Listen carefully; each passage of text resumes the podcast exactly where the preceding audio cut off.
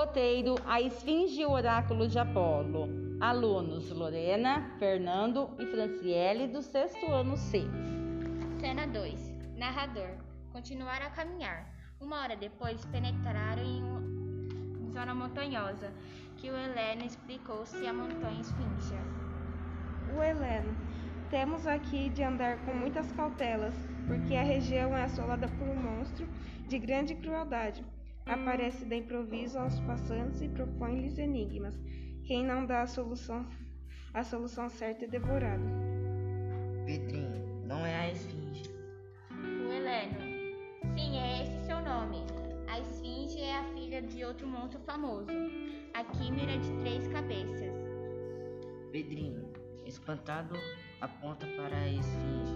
Acho que ela te ouviu. Veja um monstro horrível, cabeça de mulher, corpo de leão, asa de águia. Esfinge abre a boca e pergunta para Emília: Que é que anda com os pés na cabeça?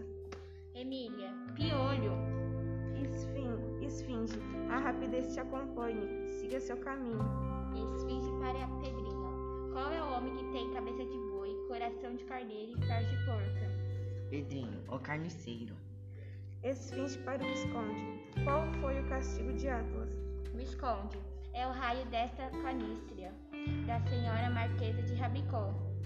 Esfinge, está errada a resposta, mas você é tão exótico que vou deixar-lhe passar. Esfinge para o Heleno: Qual é o animal que anda de quatro patas de manhã, de duas ao meio-dia e de três à tarde? O Heleno, di, di, di, pá, pá, pá, pá, socorro.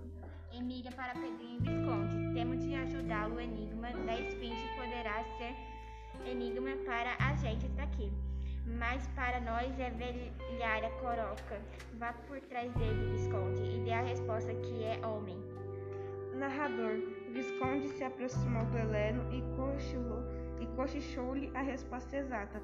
Mas quem disse da boca do Visconde então fez uma voz grossa e disse, fingindo que era o Heleno. Visconde, aproxime, apro, as- aproxima-se do Heleno e se esconde atrás dele e pronuncia a resposta em voz alta. O animal que de manhã anda de quatro patas, e a meio-dia de duas e a, tarde, e tarde de três é o homem. Esfinge. Urrou desapontado. Passe e depressa antes que eu me arrependa. O Heleno, uf, escapei de boa, mas como é que você sabe decifrar esse enigma? Eu nem que levasse a vida inteira pensando, não seria capaz de resolver um só. Emília, é que nós somos macacos de circo. Nunca nos ap- apertamos.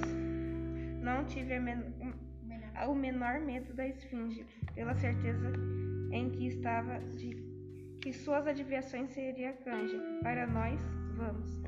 Visconde, veja uns começos de cidade. O Heleno, estamos chegando. Lá está o santuário de Delfos.